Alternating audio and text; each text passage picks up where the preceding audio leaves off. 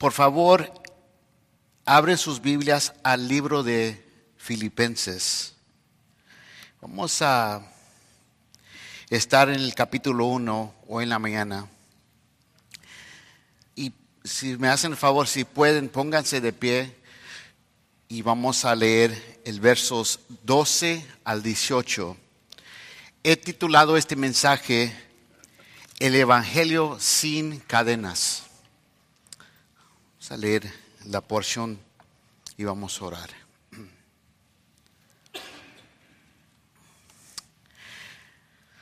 Dice el apóstol Pablo, quiero que sepáis, hermanos, que las cosas que me han sucedido han redundado más bien para el progreso del Evangelio.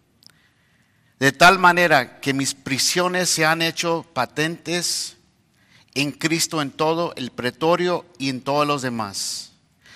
Y la mayoría de los hermanos, cobrando ánimo en el Señor con mis prisiones, se atreven mucho más a hablar la palabra sin temor algunos a la verdad predican a Cristo por envidia y contienda, pero otros de buena voluntad. Los unos anuncian a Cristo por contención, no sinceramente, pensando añadir aflicción a mis prisiones, pero los otros por amor, sabiendo que soy puesto para la defensa del Evangelio. ¿Qué pues? Que no obstante, de todas maneras, o por pretexto o por verdad, Cristo es anunciado y en esto me gozo y me gozaré aún. Vamos a orar. Gracias Señor por el libro de Filipenses, Padre. Gracias por la vida de Pablo aquí.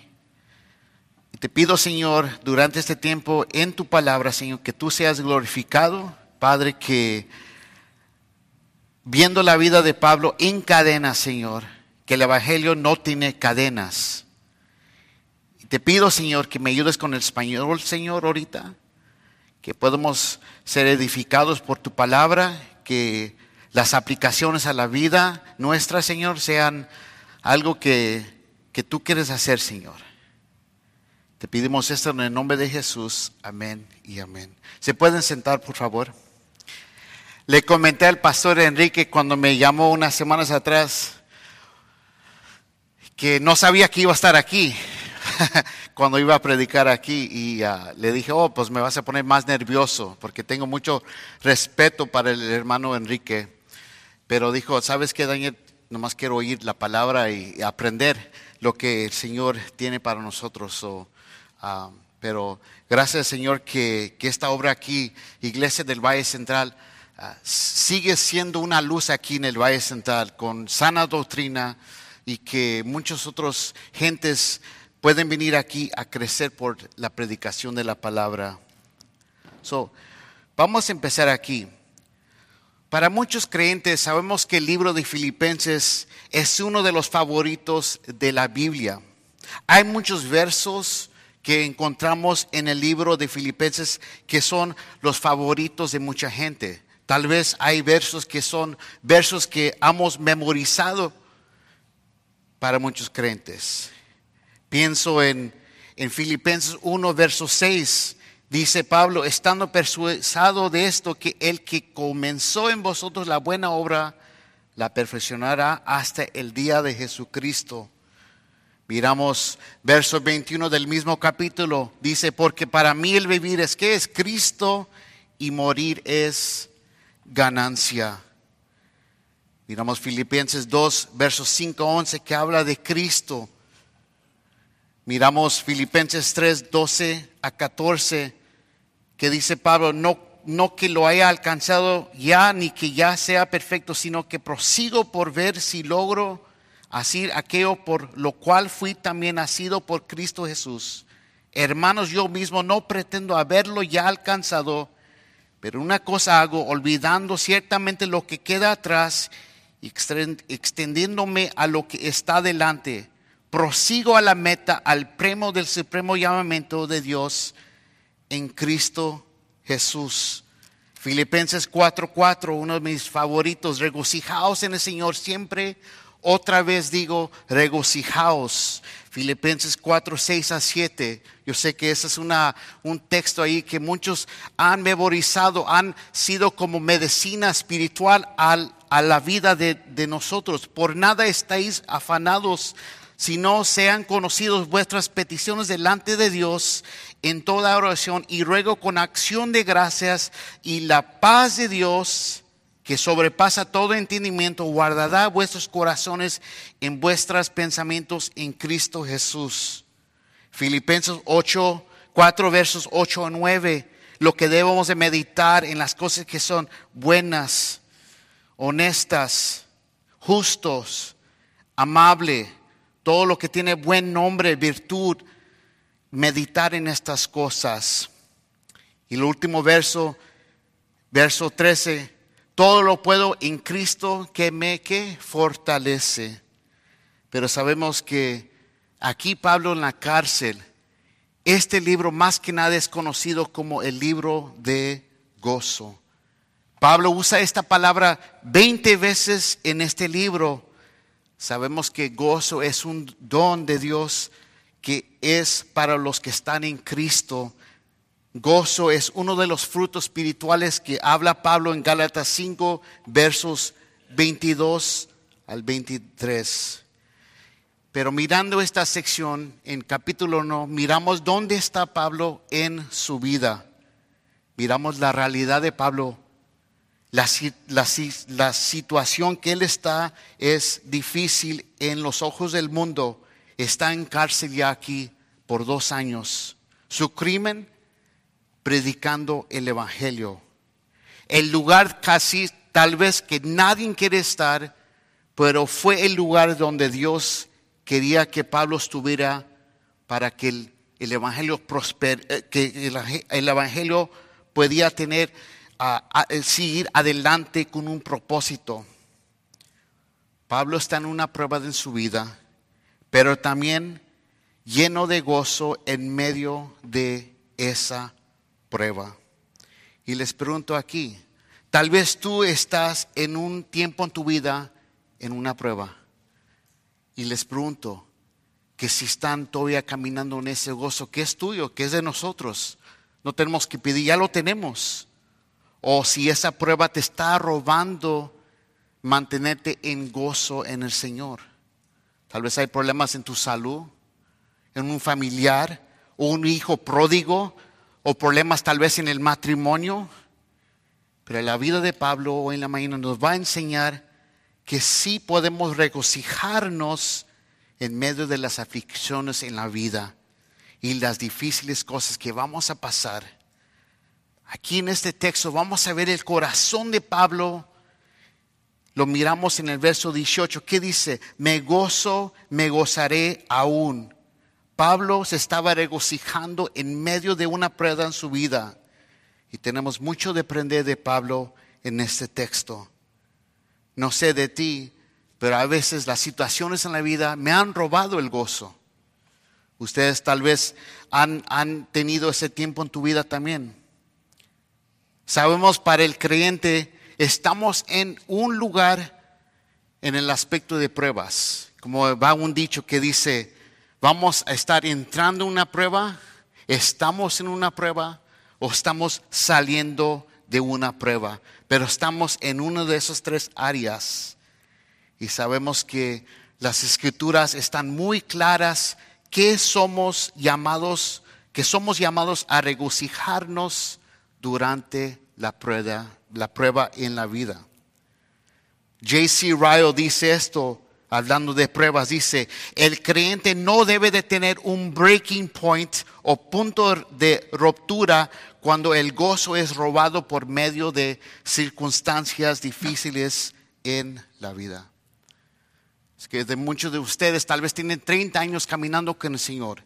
Gloria a Dios. O tal vez un año en el Señor. Pero una cosa es la realidad que vamos a tener difíciles cosas en la vida, pruebas en la vida.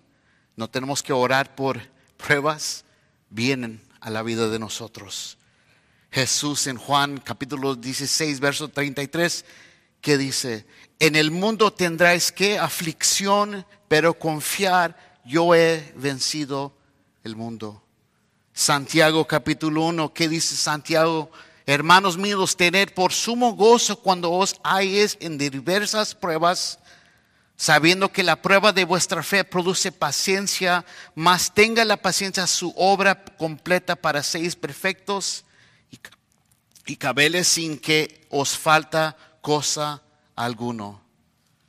Sabemos que Dios, por medio de, de pruebas en tu vida y mi vida, tiene un propósito en medio de ellas. Entonces, ¿cuál es la clave para mantener gozo en las pruebas? Tiene una perspectiva piadosa en la prueba. Y aquí podemos aprender de la vida de Pablo. Vemos al apóstol Pablo en cárcel por dos años y en su propia prueba de vida, Pablo está lleno de gozo y el evangelio que los judíos querían encadenar está sin cadenas. Y veremos eso por el pasaje de esta mañana. Mira conmigo el versos 12 a 14. ¿Cómo empieza el verso 12? Dice Pablo, quiero que sepáis, vamos a parar ahí. Pablo sabía que la iglesia en Filipos estaba preocupado de la condición de Pablo. La iglesia tenía un hermano llamado Epafradito, Epafradito, y aquí estaba Epafradito con Pablo, y Pablo lo quiere mandar para atrás, para darles reporte cómo iban las cosas con el apóstol Pablo en cárcel. Que Pablo quería que ellos supieran que lo que estaba pasando era por el bien del Evangelio y para la gloria del Señor. Algo que podría ser un poco sorprendente para los hermanos en Filipos, tal vez estaban pensando algo muy diferente de la situación de Pablo. Tal vez estaban pensando, Pablo está en la prisión aquí, nunca va a salir. O está en cadenas el apóstol Pablo por predicando el Evangelio. Tal vez nos va a pasar a nosotros. Nunca va a salir Pablo. Su ministerio del apóstol Pablo ya se ha apagado. Pero eso no fue el caso con el apóstol Pablo. De hecho, fue el opuesto. Pablo usó esta misma pequeña frase, quiero que sepáis, en Efesios 6:21 y también en el libro de Colosenses. Aquí Pablo está en la prisión. No les pregunto, pero tal vez aquí alguien ha estado en la prisión, pero no tal vez en esta situación así. No es como una prisión grande, más que nada es como en inglés, como lo llaman el house arrest o cárcel en la casa de César, ya tiene dos años allí, está encadenado a un soldado 24 horas al día, cada seis horas cambiaban soldados y estaban ahí encadenados con Pablo, esperando si va a vivir o si va a morir por el Evangelio. Y aquí los deja saber que lo que ha pasado, mira el verso 12, han sucedido han redundado más bien para el progreso del Evangelio. Que el Evangelio estaba siendo proclamado y gente estaban siendo salvos por medio de Pablo en la cárcel. Puertas abiertas para proclamar el Evangelio medio de pruebas. En vez de la prueba cerrando las puertas del Evangelio, las puertas de la cárcel abrieron, expandieron que el Evangelio siguiera adelante. Una, una puerta abierta en la prueba para predicar el Evangelio. Y aquí como Pablo está básicamente diciéndoles, lo que ha pasado conmigo ha sido por el progreso del Evangelio en vez de cerrando el Evangelio. Y pensarías, que cuando estás libre para aplicar el Evangelio y luego te ponen en la cárcel, va a parar todo. Pero no fue ese con el caso de Pablo aquí. Y aquí miramos la pasión de Pablo era el progreso del Evangelio. No era posición para Pablo, no era ser popular, no era vivir una vida tranquila sin problemas, no era una vida con un 401k obtener una casa ya pagada, era el progreso del Evangelio.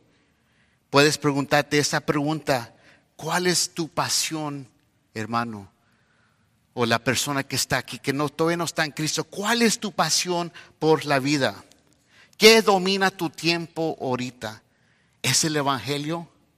¿Qué domina tu pensamiento? ¿Es como alcanzar a la gente con las buenas noticias del Señor Jesús? ¿Qué domina tu lectura? ¿Qué pasión llevas en tu corazón? ¿Es para el Evangelio?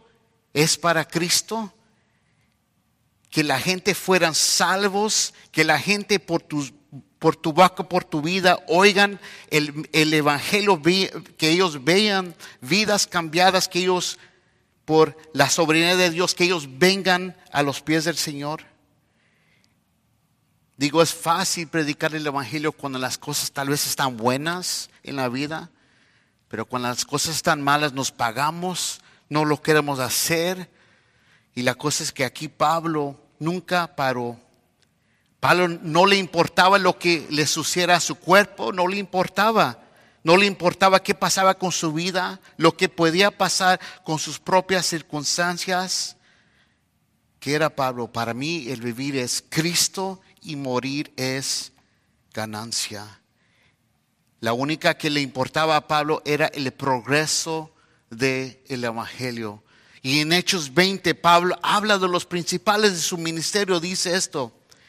Pero de, de, ninguna cosa hago caso, ni estimo preciosa mi vida para mismo con tal que acabe mi carrera con gozo y el ministerio que recibí del Señor Jesús para dar testimonio del Evangelio, de la gracia de Dios.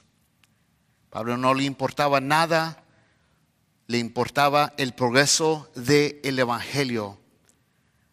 No más le importaba ser fiel a la predicación del Evangelio. Romanos, Romanos 1 dice Pablo, estoy listo para predicar qué? El Evangelio de Cristo. 1 Corintios 9, 16 dice Pablo, ay de mí si no anunciaré el que el Evangelio él vivió por el progreso del Evangelio. Y si el Evangelio progresaba, nada más le importaba a Pablo. Y digo, ¿qué ejemplo tenemos en Pablo? Les pregunto, ¿estamos consumidos con el progreso del Evangelio? ¿Consumidos con el progreso del Evangelio? ¿Salvando almas para la gloria de Dios? Es que muchos de los varones aquí fuimos aquí a, la conferencia de varones, ¿verdad? ¿Qué era el tema? El Evangelio. Podemos estudiar el Evangelio, pero nosotros somos los que se manda para predicar el Evangelio. Y les pregunto, ¿cuántos hemos de ese día, de ese sábado, hemos predicado el Evangelio? Alguien diferente en la vida. Yo sé que es algo que tal vez nos, nos así de, de shock, es algo para mí también, ¿verdad? La palabra progreso en el verso viene de la palabra griega que es prokop. No solo significa algo que se está moviendo a lo largo, tiene la idea de que algo está moviéndose a pesar de los obstáculos, peligro o distracción.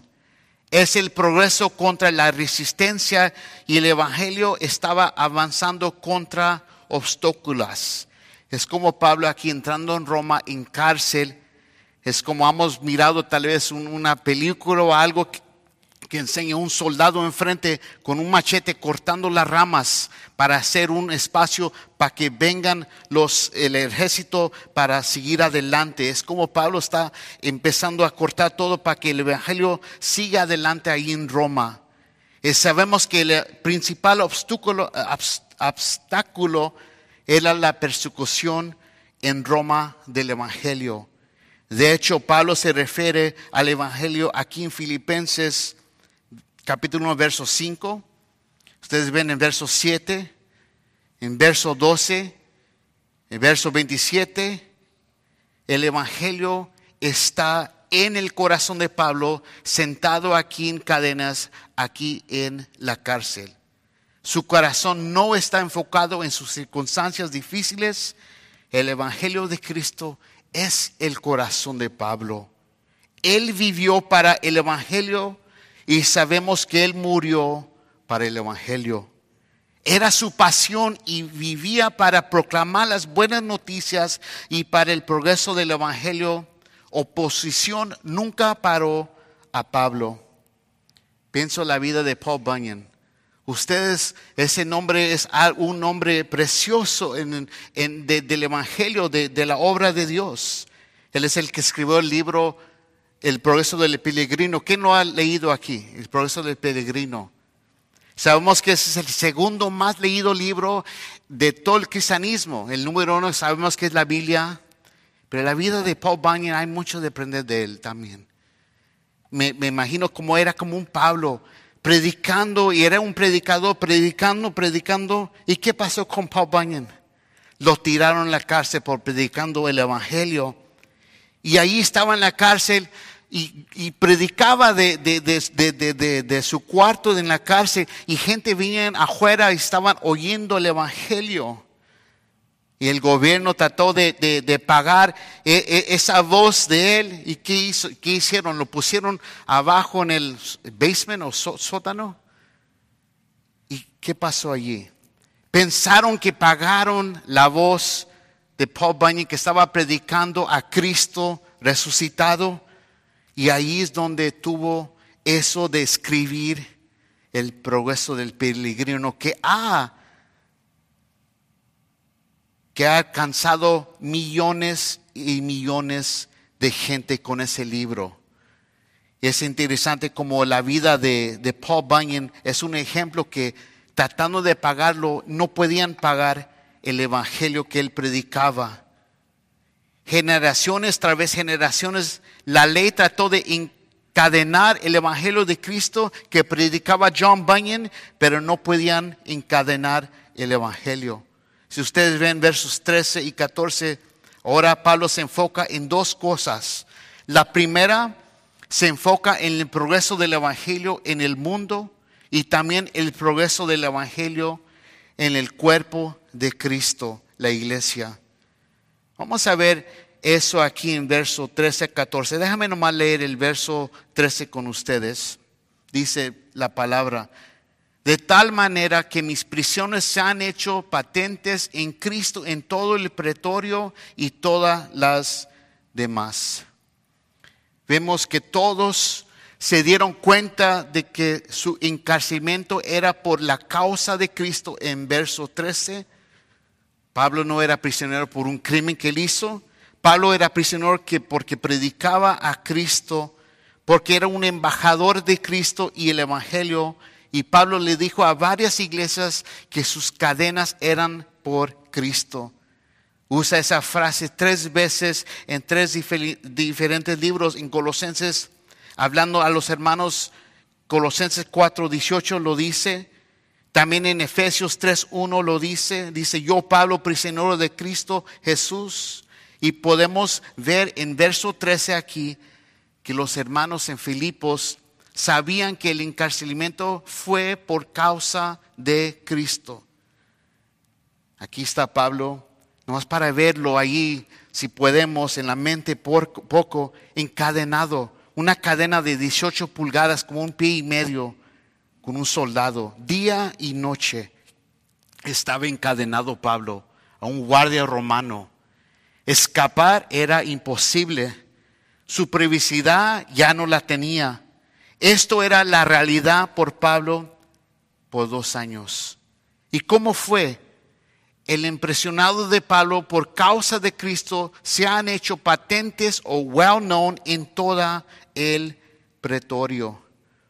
Porque ellos eran los que estaban encadenados a Pablo día y noche. No se podían escapar del apóstol Pablo. Imagínense, ahí Pablo cada seis horas tenía una oportunidad de predicar el Evangelio a estos hombres. Pero no solamente escuchaban de Cristo, miraban la vida de Pablo que estaba transformada por el Evangelio que él predicaba. Miraban el carácter de Pablo, su paciencia, su amor por el soldado, su sabiduría, sus convicciones. Y eso aplica a nuestras vidas. Nuestras vidas transformadas y rendidas a la voluntad de Dios, vidas que quieren honrar a Dios en toda área en su vida, no solamente los domingos, pero también en el trabajo. Y a veces me da una poca vergüenza porque hay unos hermanos en mi trabajo que dicen que son hermanos, pero sus vidas dan una vergüenza que es el Evangelio, que es un hijo de Dios. A veces unos me dicen, oh Daniel, tú actúas bien diferente que ellos que hablan groserías en el trabajo y dicen que son cristianos, hacen estas cosas, mienten y todo eso. Y es, como, una, es como una cachetada al evangelismo porque ellos no están honrando al Señor con sus vidas transformadas. El que, ¿Quién somos aquí en la iglesia? Debemos hacer eso en el trabajo también. No solamente aquí cuando estamos con la familia de Dios. Vidas que dan evidencia del poder del Evangelio. Muchos de ustedes tal vez han venido de hogares cristianos, padres que honran a Dios. Yo no sabía eso. Yo tengo ya, voy por 20 años en el Señor. El Daniel antes era bien diferente que el, el Daniel que está en el Señor ahora. El mundo, el mundo no quiere solamente escuchar la palabra, quieren ver Cristo en ti y en mí. Y tal vez tu amigo en el trabajo nunca va a leer el libro de Filipenses, el libro de Efesios, pero están leyendo tu vida y mi vida. El, el, momento que tú les dices, yo soy creyente, yo, yo soy cristiano, ahí van las, las orejas viendo cómo vas a optar, cómo, cómo, tú te, cómo te llevas en el trabajo, cómo tú respetas tu familia, cómo honras a Dios. Ellos están viendo, quieren ver si es real o si vas a fallar en algo.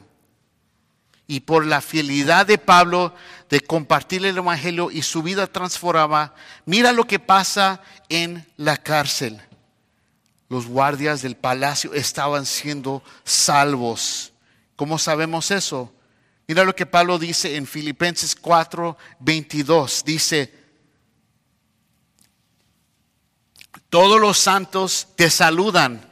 Aquí dice, me gusta, dice, especialmente los de la, de la casa de César. Habla de, de un avivamiento que estaba pasando ahí. Pablo estaba predicando y por la gracia de Dios estaban siendo salvos, guardias, estaban viniendo al Señor y estaban siendo salvos. Sabemos que esos guardias eran un grupo de soldados especiales, como en este país que vivimos, son, serían como los Navy SEALs o los Green Berets o los Rangers, los mejores de mejores, y ahí estaban con Pablo y estaban viniendo al Señor. Y aquí Pablo está encadenado cada seis horas a uno diferente. Digo, qué oportunidad, ¿no? Pensarías, ahí está Pablo y está, triste, quiere salir. No, ahí está predicando el Evangelio. Si observas también en verso 13, dice Pablo, también dice, todos los demás, sabiendo de sus cadenas eran por Cristo y el Evangelio, este grupo que se refiere era la gente en Roma. Muchos alrededor de Roma estaban oyendo que Pablo estaba ahí en la cárcel, predicando el Evangelio, venían a escuchar lo que decía Pablo de Jesucristo.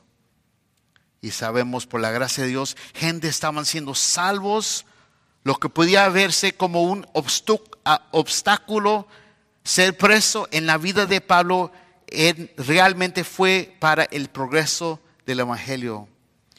Y así es como Dios usa a Pablo para evangelizar a Roma. Y les pregunto, ¿cómo se puede aplicar esto a nuestras vidas? Quizás tú dices ahorita, yo no puedo predicar el Evangelio. Yo lo sé, pero tengo temor, Daniel. Soy nervioso, no puedo hablar en frente de gente, me da miedo. O no puedo ser un misionero como Hudson Taylor que he leído o Amy Carmichael. O tal vez estoy estancado en un trabajo de 9 a 5. O, tal vez yo trabajo en una, una, una, una bodega. O tal vez nomás estoy en la casa con mis niños. Tal vez te sientes encadenado a tu escritorio en tu trabajo, encadenado en la línea de asamblea en tu trabajo, o tal vez encadenado a la escuela o el estudio que estás haciendo. La realidad es donde tú estás ahorita en tu vida, tú puedes ser esa persona que el Señor use para predicar el Evangelio.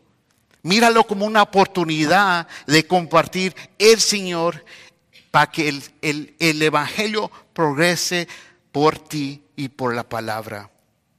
Si estás en el trabajo, escuela, en casa, puedes hacerlo como el Evangelio progrese como Pablo lo hizo. O tal vez estás en un lugar difícil en tu vida. No te sientes bien. Estás enfermo. Ahí, ahí también el, el Evangelio puede, puede seguir adelante en esa situación. Donde tú estás en la vida es donde Dios te quiere usar para compartir el Evangelio. Y les digo, si no estás haciendo eso ahorita, orar y pedirle al Señor que te ponga esa valentía que necesitas para ir a compartir el Evangelio. Y así que vemos en verso 13 cómo el Evangelio se estaba extendiendo fuera de la iglesia. El verso 14 vemos cómo el Evangelio está teniendo su efecto en la iglesia, el cuerpo de Dios. Mira el verso 14 conmigo. Dice la palabra, y la mayoría de los hermanos cobrando ánimo en el Señor con mis prisiones o cadenas, se atreven mucho más a hablar la palabra sin temor. Podemos ver en este versículo aquí que la iglesia le faltaba ánimo, pero ahora tenían mucho más ánimo para predicar el Evangelio. Puedes estar de acuerdo conmigo que a veces necesitamos ese ánimo de compartir el Evangelio. Cuando alguien viene a ti, ¿sabes qué? Prediqué el Evangelio a, la persona en Walmart. Te da ánimo eso. O yo prediqué a, mi vecino. Eso te, nos da ánimo. Tal vez estaban desanimados con tanta hostilidad contra el cristianismo. Pablo era prueba de eso. Podría ser que los predicadores de ese día no querían terminar en la cárcel como Pablo por predicando el Cristo. Así que les faltaba valentía y ánimo a los hermanos de Filipos. Y somos honestos con uno, con otro aquí. A veces nos falta eso también. De tener boldness, falta de valentía para proclamar el Evangelio como lo tenemos que hacer. ¿O es solo yo que me pasa eso, verdad? Yo creo que todos nosotros pasamos por eso. Les pregunto, ¿quién has predicado el Evangelio la semana pasada. Y vamos a decir, pues no lo hice. ¿Ves lo que, lo que quiero decir? A veces necesitamos ese empuje de hacerlo. Pero aquí los hermanos estaban escuchando del ministerio de prisión de Pablo y de que muchos estaban viendo la fe y provocó o prendó o prendó la chispa en ellos de valentía y de ánimo a los hermanos. Conozco un hermano se llama Mike. Dos años atrás manejó de estado a estado con otra, otro hermano, se me, se me va el, nombre de él. Manejaron 14 mil millas, pegaron o fueron a 26 estados con el Evangelio, en quien miraban la oportunidad si estaba allí, en las calles, en las tiendas, en las gasolineras, predicaban el Evangelio. Unos vinieron a fe, otros rechazaron el Evangelio. Dos policías lo pararon por su speeding y él les predicó el Evangelio a ellos también. Otros rechazaron, escuchando de, de lo que él hizo, debe de traer ánimo a compartir el Evangelio con otros. Y aquí los hermanos estaban oyendo como Dios estaba usando a Pablo en un modo tremendo para alcanzar a los judíos y las gentes con el Evangelio. Y su ánimo y valentía fue renovada para compartir el Evangelio con gente. Y tal vez eso nos aplica a nosotros.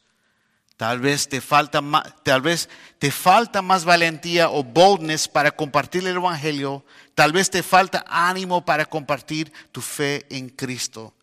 Vidas como Pablo inspira, ¿verdad? Leemos de muchos que han gastado toda su vida, no es gasto, ¿verdad? Han usado su vida para proclamar el evangelio y nos inspira. Yo no sé si, si tú, pero yo creo que ustedes sí quieren dejar un legado con sus hijos que los inspira a seguir a Cristo y a proclamar el Evangelio para la generación que sigue.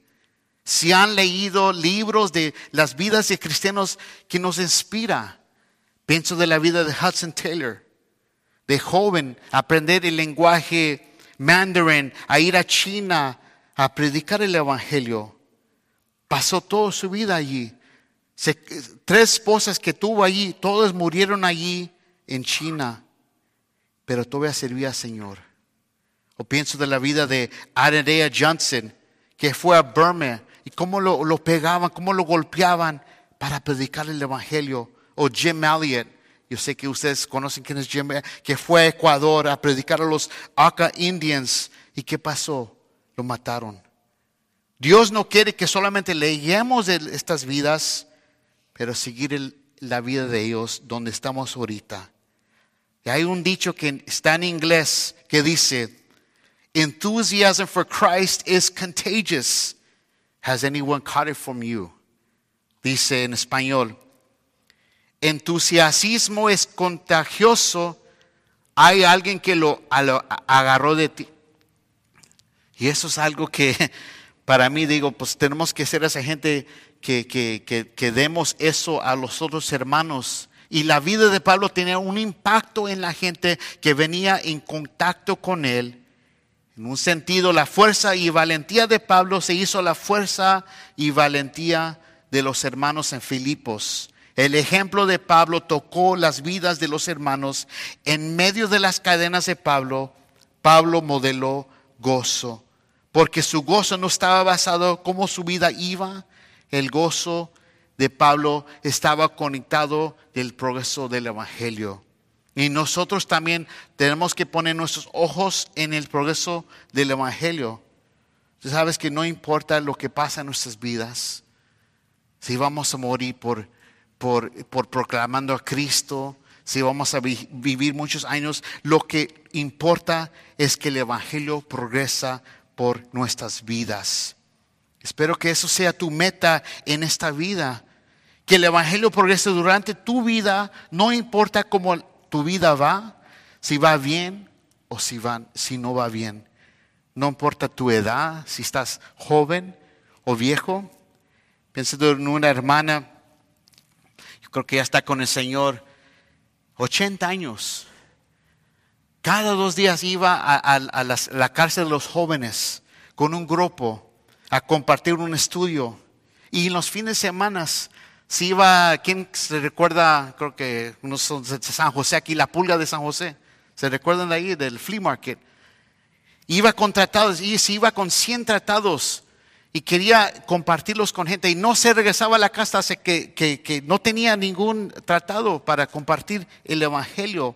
Eso no importa la edad, la importancia es de que el el Evangelio progrese adelante.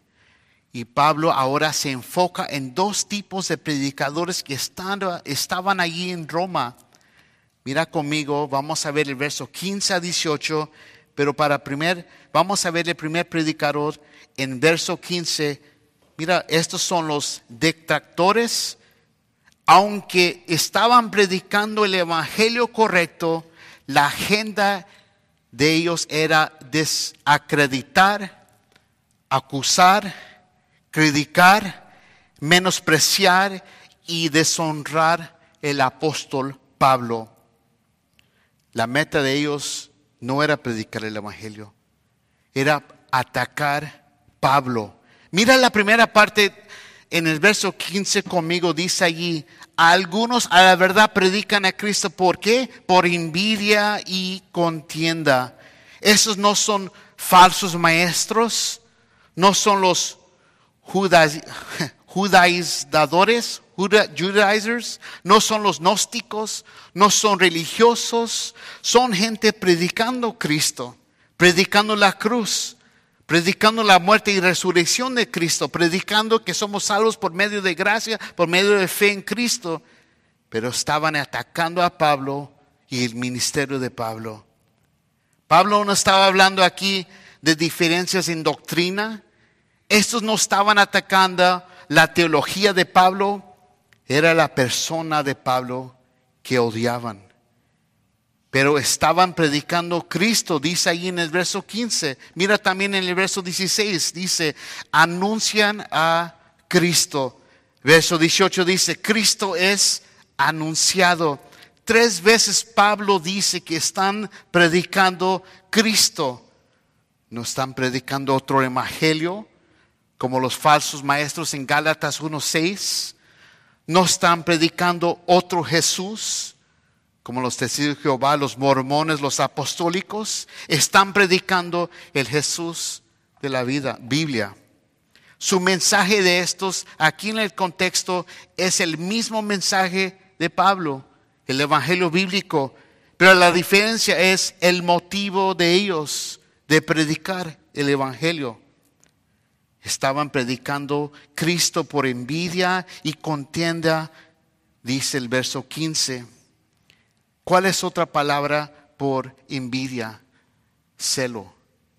Y sabemos que celo es pecado, es una palabra fea estos predicadores estaban celosos de la posición, o en inglés, the giftedness de Pablo. Tenían celo del llamado de Pablo, del éxito de Pablo, y como Dios estaba usando Pablo para evangelizar y plantar iglesias.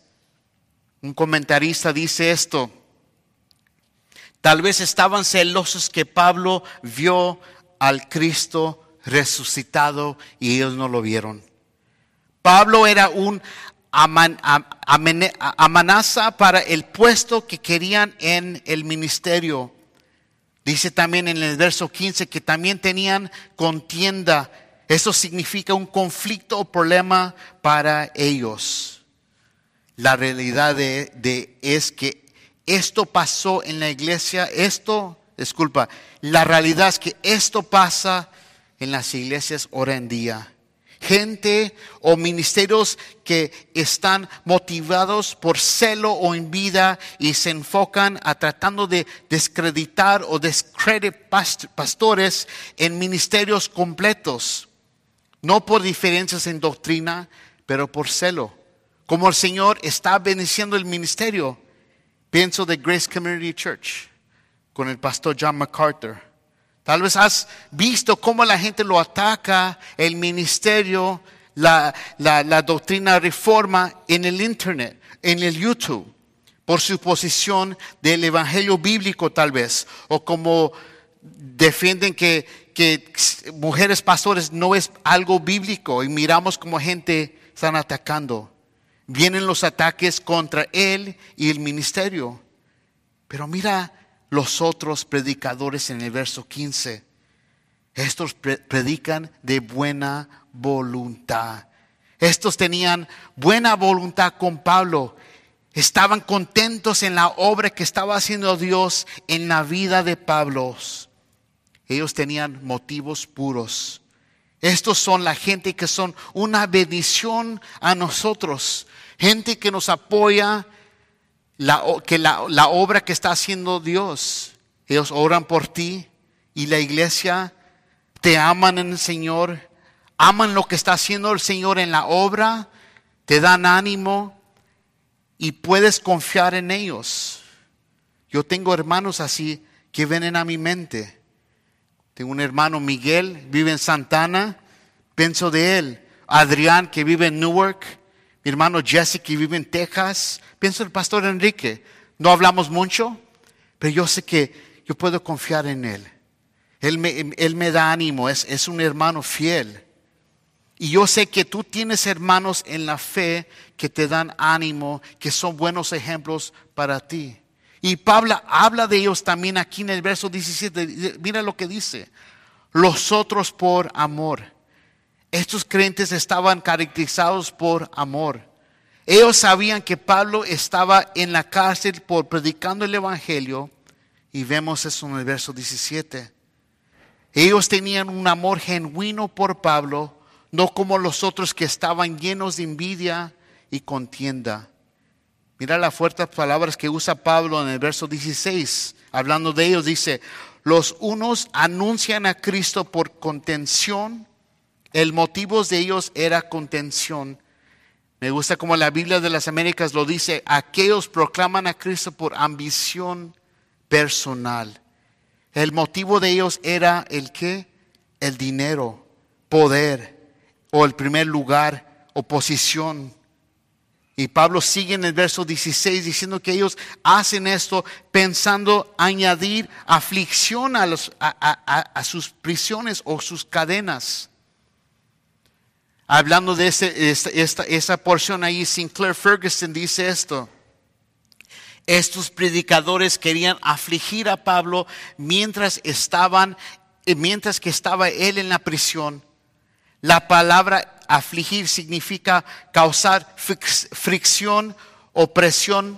Pablo está diciendo, estos hermanos no están contentos de verme encadenado, quieren frotar o rub las cadenas en mi carne. La pregunta es, ¿crees que ellos robaron el gozo de Pablo? De ninguna manera.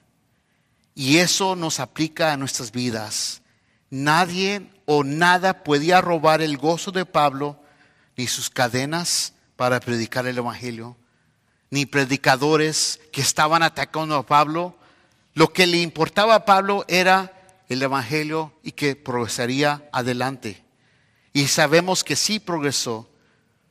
No podías robar el gozo. La meta de Pablo era que Cristo fuera magnificado por la predicación del Evangelio. Si ustedes ven en, en el verso 18 conmigo, dice, mira las primeras dos palabras que dice Pablo. ¿Qué pues?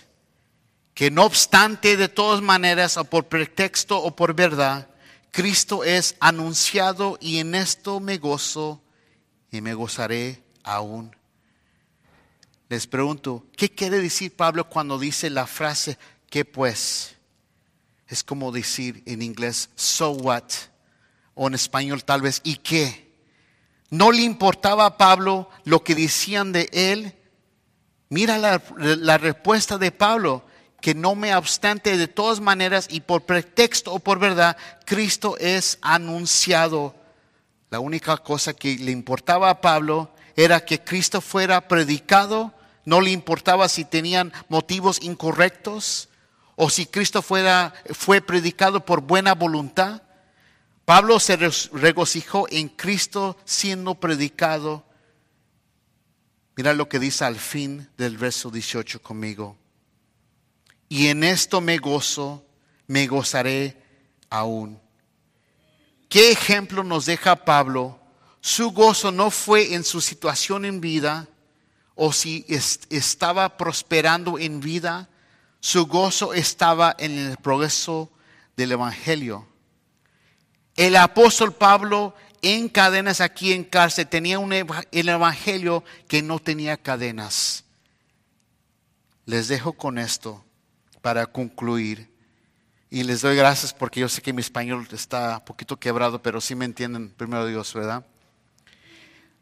Les dejo con esto estaríamos dispuestos a permitir que el Señor obra nuestro, en nosotros aún a través de circunstancias difíciles, si, es, si eso significa que el alcanzamiento, el, alcanzamos a las personas con el Evangelio, estamos dispuestos a decirle al Señor, haz lo que tú quieres hacer en mí y por mí, úsame al máximo habilidad, úsame usa mi vida completamente para tu gloria, que las personas pueden conocer a Jesús a través de mi vida. Vamos a cerrar ahí, ¿ok? Gracias Señor, nos permitiste ver aquí a Pablo en cárcel, Señor, pero el Evangelio no fue encadenado, Señor. En las áreas de este, esta sección, Señor, ayúdanos a ver nuestras vidas, Señor. El Evangelio es tan precioso, Señor. Nos usas a nosotros a compartir ese mensaje de gracia, de misericordia, de perdón con otros, Señor. ¿Dónde estamos con eso, Padre?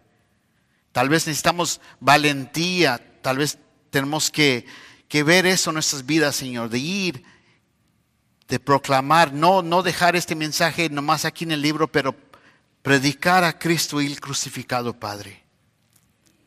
Gracias, Señor, por el ejemplo de Pablo, Señor. En todo esto, Señor, en su situación tuvo gozo, porque el gozo está en tú.